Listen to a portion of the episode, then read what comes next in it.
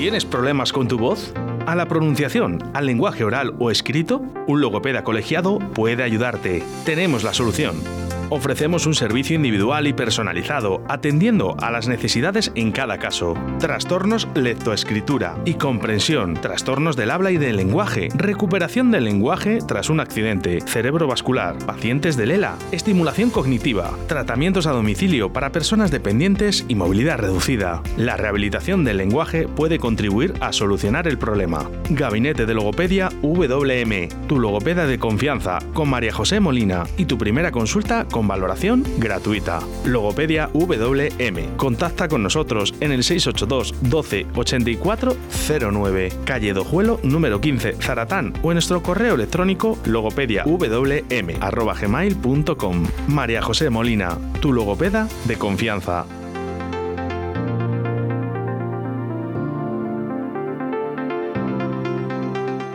Aquí comienza Burbujas de Voz con María José Molina y María Ángeles Paniagua, el programa de logopedia de Radio 4G Valladolid. Hola, muy buenas tardes. Otra semana más os estamos aquí acompañando en las ondas. A mí, como siempre, me acompaña mi compañera María Ángeles Paniagua. Buenas tardes, María Ángeles. Buenas tardes, María José. ¿Qué tal? ¿Ya nos va haciendo bueno? Hace muy rico. A mí, ya lo he dicho en más programas, el sol me da la vida. De todas formas, he leído que el domingo llega una ciclogénesis explosiva. Así que, mira cómo ha hecho Oscar. Así que vamos a dejar el abrigo a mano. Vaya, yo que estaba ya preparando mi jardincito y esas cosas para preparar las barbacoas pues y demás. Espérate un poco, que yo tenía un, un testecillo ahí de perejil y la última granizada me he quedado sin ello. Así que aguanta un poco. Bueno, de todo nos tenemos que quejar, está visto. Entonces nos quejaremos del buen tiempo, del mal tiempo, hay que quejarse de todo. Eso no, no cuesta nada, quejarse, total. Pues gratis. bueno, pues vamos a ir con una música y ahora volvemos con vosotros.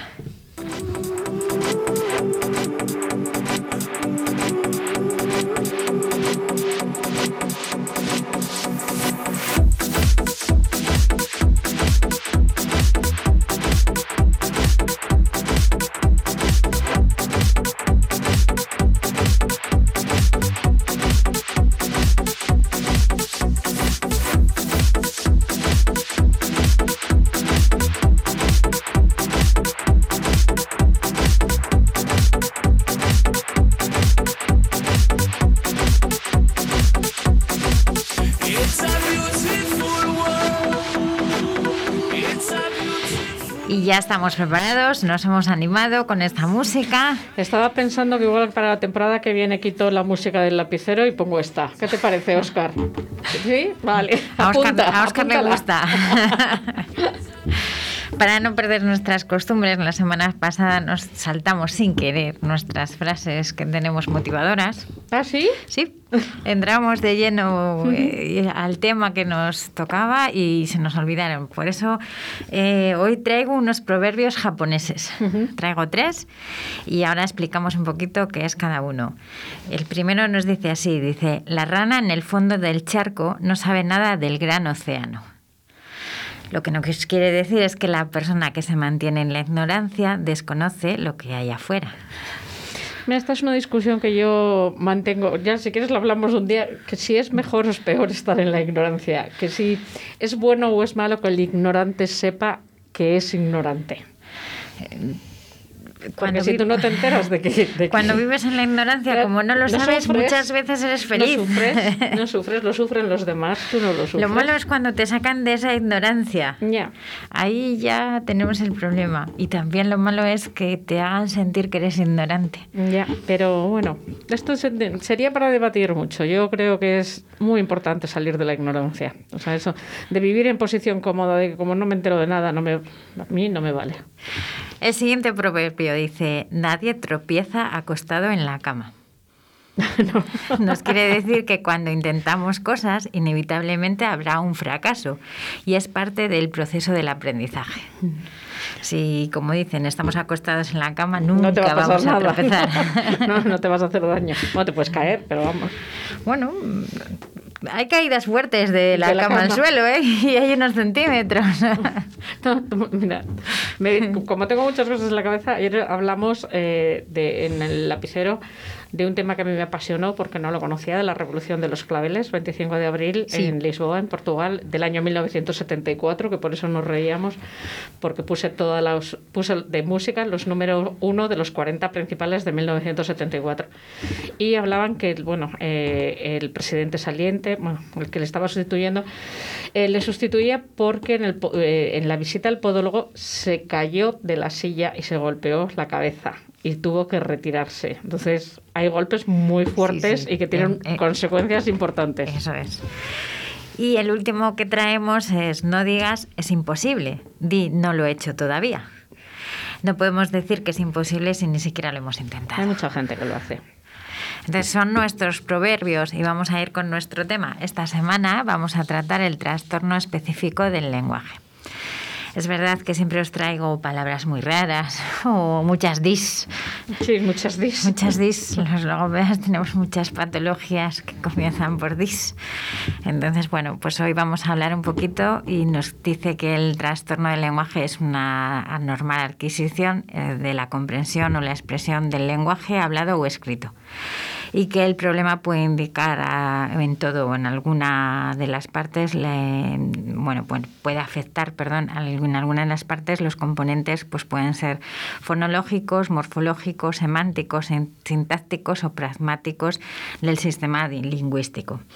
Sí que es verdad que bueno, nosotros tenemos en los logopedas tenemos en cuenta cuando realizamos una evaluación diferentes mm, eh, test estandarizados y dependiendo de esa marca que nos dan los resultados, pues eh, lo basamos y para que se produzca un trastorno específico del lenguaje normalmente suele haber, como si diríamos, una diferencia de, de retraso de entre 12 meses o de 1,25 de en la desviación típica por debajo de la media de la población normal en esos test de lenguaje. Entonces, bueno, eh, hablamos de, de, trastorno específico del lenguaje y se viene dando alrededor de a partir de los seis años. Anterior a eso, pues puede ser un retraso simple del lenguaje, pero bueno, a partir de que ya nos metemos en la edad de, de los seis años, pues como os decía, tiene que haber una diferencia de unos 12 meses. Mm, sí que deciros, bueno, pues que en los criterios que se utilizan hay tanto criterios inclusivos como criterios exclusivos. Quiero decir con esto, pues que para que sean inclusivos, eh, que estén dentro de, decir que este paciente eh, está incluido en esa población TEL, eh, pues que tiene que tener un nivel cognitivo mínimo, tiene que superar un screening auditivo mínimo y, no presentar lesiones ni cerebrales ni, ni tener eh, un cuadro de autismo. Exclusivos de la patología TEL, pues son individuos con retraso mental, con deficiencia auditiva, disturbios emocionales severos, anomalías bucofonatorias, signos neurológicos claros o trastornos del lenguaje provocados por factores adversos, como son socioculturales o ambientales. Entonces, sí que es verdad que si os habéis dado cuenta a lo largo de estos programas, nosotros hemos hecho mucho hincapié en deficiencias auditivas. No es porque mi compañera... No, no es porque yo sea sorda, sino porque es importante. es porque es súper importante. Entonces hemos hecho mucho hincapié en la deficiencia auditiva, hemos hecho también mucho hincapié en la respiración y hemos hecho hincapié muchas veces en la postura corporal. Entonces son tres pilares que son muy fundamentales en nuestra profesión en los logopedas. Luego, bueno, pues tenemos algunos más de apoyo, pero esos son súper importantes. Entonces, a la hora de realizar un, test, muchas veces eh, pasamos eh, el test de Wedman, que tiene que ver para esa para fijarnos y nos, nos, va indicando un poco muchas veces esa deficiencia auditiva. Eh, es un test en el que a la hora de, de decir determinadas palabras, son muy parecidas, pero no son iguales. Entonces nos tiene que decir si es lo mismo o no, si es igual o no es igual. Me le conozco, le conozco. ¿Le conoces? a ver, eh, es por repetición normalmente. Sí, repetición. son palabras, por ejemplo, como sol y sal, eh, que tienen una sonoridad muy parecida. Tú tienes que, repetirlo y eh, porque, bueno, no te voy a decir cosas que no sepas, muchas veces los sordos tenemos entre el punto de discriminación auditiva y el punto en, que nos hace daño el sonido, a veces tenemos un umbral muy pequeño. Entonces, a la hora de calibrar un audífono o a la hora de valorar eh, una pérdida auditiva, ese umbral es muy importante. Y el test que tú estás mencionando, yo creo que precisamente eh, da, eh, pues eso, la capacidad que tenemos, que, que, hemos perdido los sordos de, discriminar entre palabras que realmente suenan muy parecidas. Eso es, vamos, lo que vamos buscando, pues eso, es decir, esa discriminación, si la palabra la que estamos repitiendo es igual o es diferente. Entonces, bueno, pues luego se hace una puntuación y nos va dando unas señales determinadas. Es verdad que siempre ante la duda, como solemos trabajar en equipos multidisciplinares, ante la duda es mejor derivar a un otorrino. Derivamos, realizamos, se nos queda nuestro técnico muy parado, muy marcado. y, y bueno, pues derivamos, se le hacen todas las pruebas que se tengan que hacer, algunas hacemos nosotros en, gabinete. No todos los gabinetes a lo mejor tienen determinadas pruebas para... Yo de todos modos voy aquí a... Eh, creo que tenía que, que tenía que avanzar un poco eh, la técnica en este sentido. Eh, vamos a ver, tú conoces las pruebas. Una de ellas, que a mí me resulta la más cómoda, es la impedanciometría, porque lo que hacen es a través del hueso y con un diapasón medirte, no tienes que intervenir y entonces ya da un, un esquema más o menos eh, que les dice que, cuál es el problema. Eh, cuando haces audiometrías, eh, entre que el, tu estado es nervioso, luego ya lo he dicho en otra ocasión, cuando como tenemos los que tenemos pérdida auditiva, tenemos acúfenos constantemente en el oído, que muchas veces los, los pitidos, que nos pitidos. Se, se equivocan con con el acúfeno. Entonces, eh, yo creo que deberían de inventar algo un poco más mm, que tengan, no sé, eh, porque es bastante complicado en muchas, muchas ocasiones hacer una, una audiometría. Para el paciente, ¿eh? no digo para, para el médico.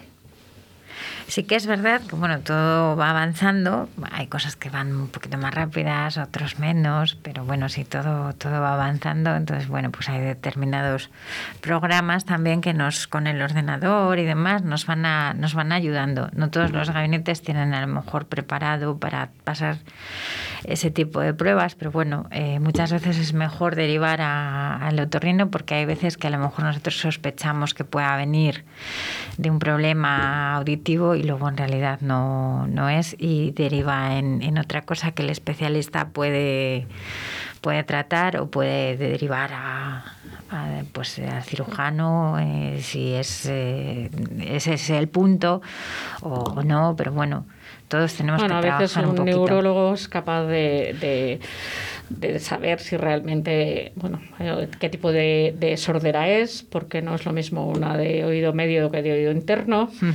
y, bueno, pues para eso están los especialistas, incluida tú. Cada uno, tenéis Cada uno tenemos nuestra, vuestro campo. Nuestra parcelita, pero luego todos podemos colaborar. Por eso comentabas, normalmente trabajamos en equipos multidisciplinares y no siempre se va, se va derivando. Eh, no podemos ser especialistas en todo. Muchas veces tenemos unos conocimientos, no voy a decir básicos, a lo mejor eh, son un poquito más del básico, pero llega un momento que hay que especializarse y no te puedes especializar de todo. Como habéis visto, nosotros tratamos muchas patologías y es casi imposible especializarte en todas.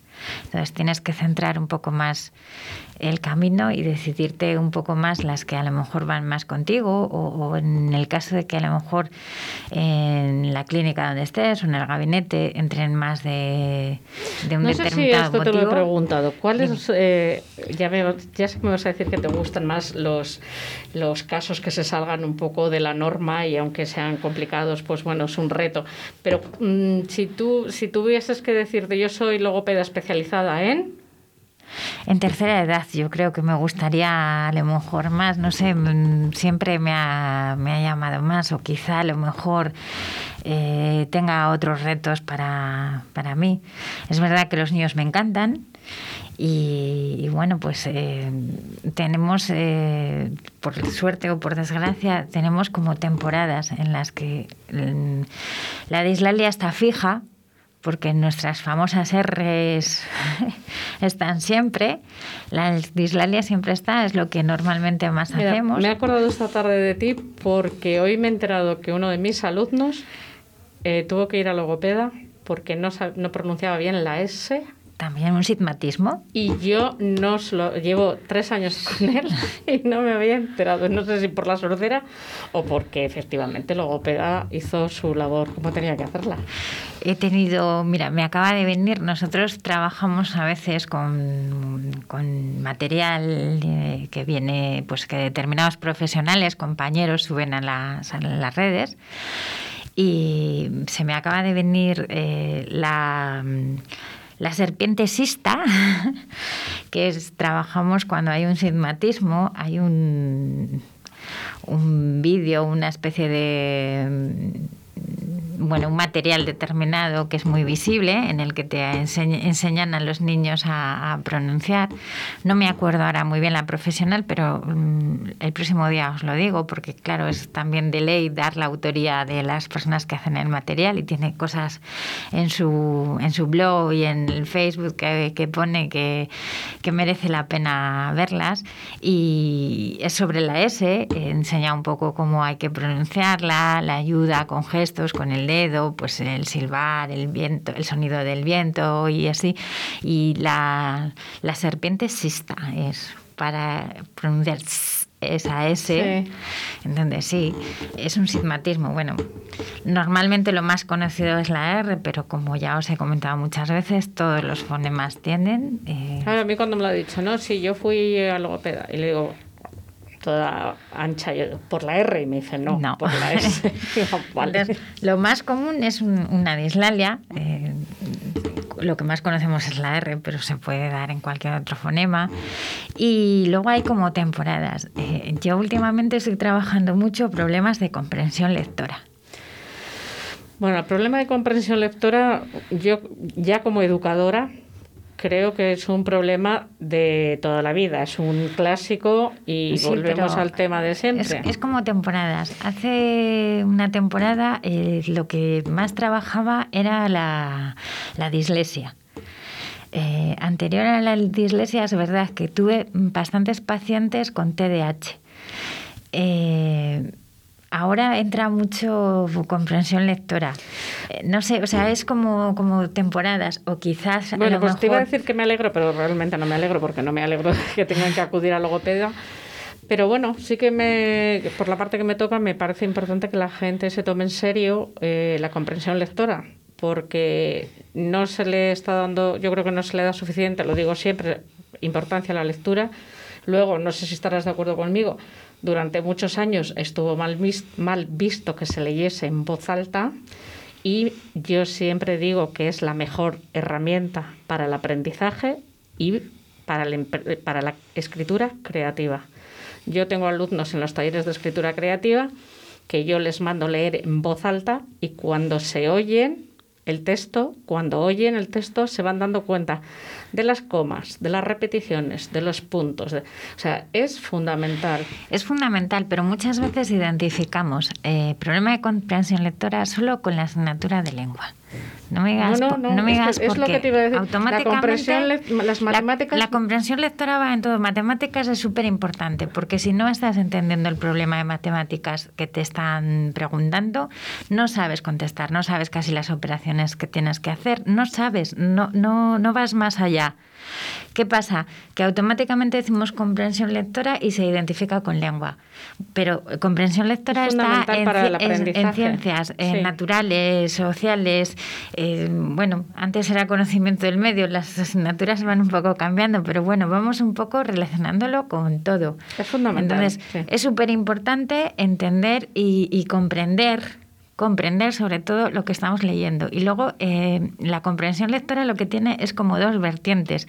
Una superficial, que son preguntas literales, que en el texto que has leído están. Es como preguntarte, eh, lees un texto y te dice que el, el caballo de Santiago era blanco. Entonces, lo lógico, te preguntan, literal, ¿de qué color era el caballo de Santiago? Pues blanco, porque ya nos lo dice el texto. Pero Pasamos a una segunda fase, donde esa comprensión es más profunda y hay que unir los conocimientos previos a los conocimientos que nos da el texto, porque a lo mejor nos está añadiendo conocimientos, pero no nos está diciendo cosas que damos por hecho que ya sabíamos. Entonces, eso es una comprensión más profunda. Si no hemos entendido, muy mal vamos a unir esos conocimientos previos que nosotros tenemos, que es lo que hoy en día suele pasar, por lo menos a los pacientes que yo estoy tratando. O sea, vienen casi más por eso, porque es muy fácil leer el, el texto y bueno, pues a lo mejor si nos dicen o nos preguntan y lo tenemos, pues lo lees tres o cuatro veces y en alguna de ellas vas a encontrar la respuesta a esa pregunta. Pero cuando hay que unirlo, pues muchas veces no lo entienden. Entonces, eh, no es que no lo sepan, porque esos conocimientos están ahí. sí, el es que no es que saben. no son capaces de acceder No saben ahí, sí. exactamente lo que les están preguntando. Entonces se queda y dice su madre, pero si es muy listo, si sí que lo sabe, pero si no entiende lo que le estoy preguntando. Eh, pasé, eh, la semana pasada pasé un, un- un test y una de las preguntas en el test, bueno, pues hay que leer un pequeño texto y en este caso va sobre los esquimales. Y se hace una pregunta, ¿y qué estación mm, desconocen los esquimales? Estación. Claro, mm, se me queda así mirando el peque y me Pregunta dice, y me dice, el otoño. y digo, te estoy preguntando, ¿qué estación? Ay, pues ya no sé, dice. Luego, eh, en, otra, en otro texto diferente, estábamos hablando de las estaciones, primavera, verano, otoño, invierno, y ya dice, ah, claro, es que las que hace calor, dice, las personas que están en, temperaturas frías, pues si allí siempre hace frío, ¿cómo van a saber cuál es el verano? Dice, porque hace siempre frío. Digo, entonces me quedo un poco, digo, él llegó a, Él llegó a a la- sí. conclusión, pero la pregunta inicialmente, o sea, eso fue muchísimo más tarde y ya no tenía nada que ver con el texto inicial y con esa pregunta. Entonces dice, sí, él sabe las estaciones, pero en ese momento él no, había entendido. No, no, supo, no supo aplicar la, No había entendido estrategia. muy bien lo que yo le había comentado. Eh, vamos a irnos con una publicidad, que hoy estamos aquí muy distendidas y, y no nos hemos dado cuenta de poner publicidad. Nuestro técnico... ¿Tienes problemas con tu voz? ¿A la pronunciación, al lenguaje oral o escrito? Un logopeda colegiado puede ayudarte. Tenemos la solución. Ofrecemos un servicio individual y personalizado, atendiendo a las necesidades en cada caso. Trastornos lectoescritura y comprensión, trastornos del habla y del lenguaje, recuperación del lenguaje tras un accidente, cerebrovascular, pacientes de LELA, estimulación cognitiva, tratamientos a domicilio para personas dependientes y movilidad reducida. La rehabilitación del lenguaje puede contribuir a solucionar el problema. Gabinete de Logopedia WM, tu logopeda de confianza, con María José Molina y tu primera consulta con valoración gratuita. Logopedia WM. Contacta con nosotros en el 682 12 84 09, calle Dojuelo número 15, Zaratán o en nuestro correo electrónico logopediawm@gmail.com. María José Molina, tu logopeda de confianza.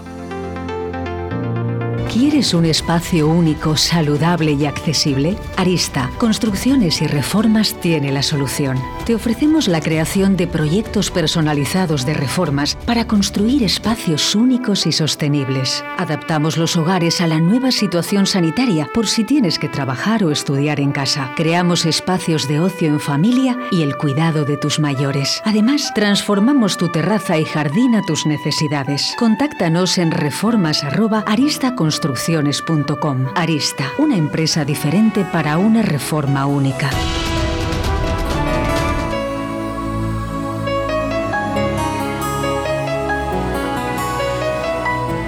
Y antes de continuar con nuestro tema, eh, hacerte una pregunta. ¿Tenéis pregunta esta semana en el lapicero azul?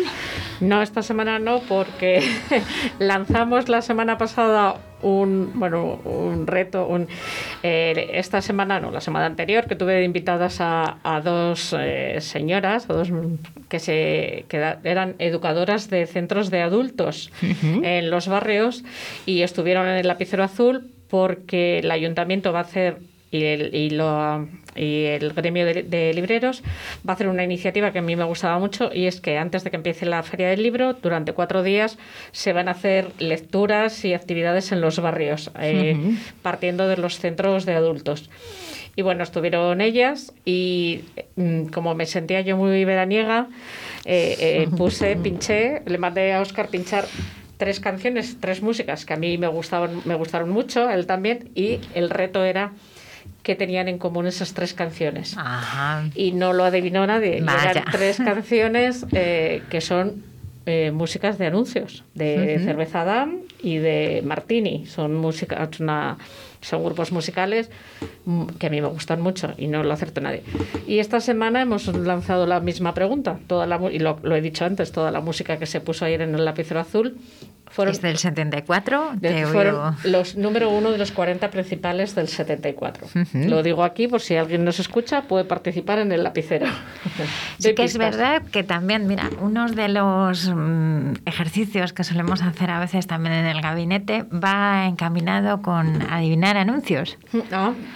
Entonces se pone un poquito de... Hay veces que son talleres de memoria que hacemos con tercera edad. Entonces se pone un poquito de, la música de un anuncio y hay que decir pues luego la marca. Pues vais a tener que cambiar porque ahora todo el mundo cuando llegan los anuncios hace zapping. Mm, bueno, pero hay anuncios que quedarán toda la vida ya, hay anuncios de toda la vida. Anuncios sobre, de famosa. eso es, digo, de, colonias, eh, tu primera colonia Chispas. Sí, sí, sí, hay de toda la vida. Pero yo creo que, a ver, a mí me gusta el mundo de la publicidad. Me parece que hay anuncios que son como películas. Sí. Y que, y que dicen muchísimo en muy pocos segundos. Mira, hay uno nuevo, bueno, a mí, a mí me parece nuevo. eh, ahí, el Chispas. Este técnico está todo, ¿eh? todo. Me ha parecido a mí uno nuevo el otro día, algo del dinero. No me ha dado tiempo a verlo muy bien. Es de un banco. Sí. Y, juega con billetes de todo el mundo y monedas o algo así. Me ha parecido súper interesante. Sí que es verdad que en el confinamiento también ha habido otro donde salía dinero y así. Y me ha parecido súper interesante porque salen, bueno, a mí es que me gustan las monedas de, Ah, ya sé cuál es el que dices, el de las monedas, que además iba dibujando, iba sustituyendo eh, en el billete por la, la, el dibujo del personaje que había hecho algo. Me imagino que ese es el que te refieres. Ya lo buscaré, que no me acuerdo de qué. A mí es que me gustan las monedas de, de, todos los países y billetes, y tengo algunas, vamos, no, no tienen mucho valor. Eh, son Algunas de ellas son recuerdos de, de sitios donde estás y te manejas con otro tipo de monedas. Bueno, pues tengo, sí es verdad que tengo enmarcado mi primer dólar. ¿Ah? sí. Pero tu primer dólar que lo ganaste. No, no, no, no, no, no, no. Yo fui de vacaciones. el primero que te dieron. El primero que me dieron fue el cambio. En su día eran pesetas. Bueno, fue ese cambio de pesetas por dólares y me llamó mucho la atención. Y, y, le tengo guardado y le tengo enmarcado. Es más, tengo medio dólar de plata que, bueno, pues eh, en una, en una tienda, pues viendo cómo me hacía tanta ilusión, me dijeron, te voy a cambiar esta moneda, dice, porque esta moneda, dice, no la tiene todo el mundo, dice, porque ya no está en, en circulación, dice, y sé que te va a hacer mucha ilusión, y la tengo guardada, además es del aniversario de la muerte de Kennedy, que es del 74, y, y, lo tengo enmarcado. No tiene, no tiene mucho valor, o sea, no... No, bueno, pero para ti lo tiene. Pero para mí tiene valor sentimental. Eh, es la primera vez que yo manejaba dinero que no era español. Entonces lo tengo. Hoy en día pues tengo eh, monedas y billetes de otros países, algunos ya pues como las pesetas que están fuera de circulación, pero bueno, les tengo. Entonces me ha llamado la atención ese anuncio, quizá a lo mejor por eso. Es un anuncio de más largos, ya sé cuál es. Sí. Bueno, os iba a comentar un poco las características generales en los síntomas lingüísticos de, los pacientes con TEL. En el ambiente fonológico, pues decir que mm, pues el, sistema fonológico es lento, con distorsiones y desorganización fonológica, y el habla puede llegar a ser un habla ininteligible. Los últimos fonemas que se adquieren, estamos hablando de la L y la R y también tenemos problemas en las trabadas y en las inversas. También encontramos dificultades en la discriminación de, sonidos y en su, en, su, secuenciación. En el aspecto morfosintáctico, eh, la expresión es muy simple, es casi nula y está constituida por emisiones que pueden ir desde la palabra frase, que denominamos solo frase, eh, hasta la expresión telegráfica, quitando los elementos funcionales. Son frecuentes los agramatismos y alteraciones en el orden de, que los constituyen. En el semántico, pues el vocabulario es muy limitado, con dificultades de evocación o denominación y tienen dificultades para categorizar en campos semánticos. En el pragmático, y terminamos, que se nos va el tiempo, se utilizan funciones primarias, es decir, instrumentales. Y bueno, pues con esto nos vamos a despedir y nos escuchamos la semana que viene. Gracias por escucharnos. Hasta el miércoles que viene.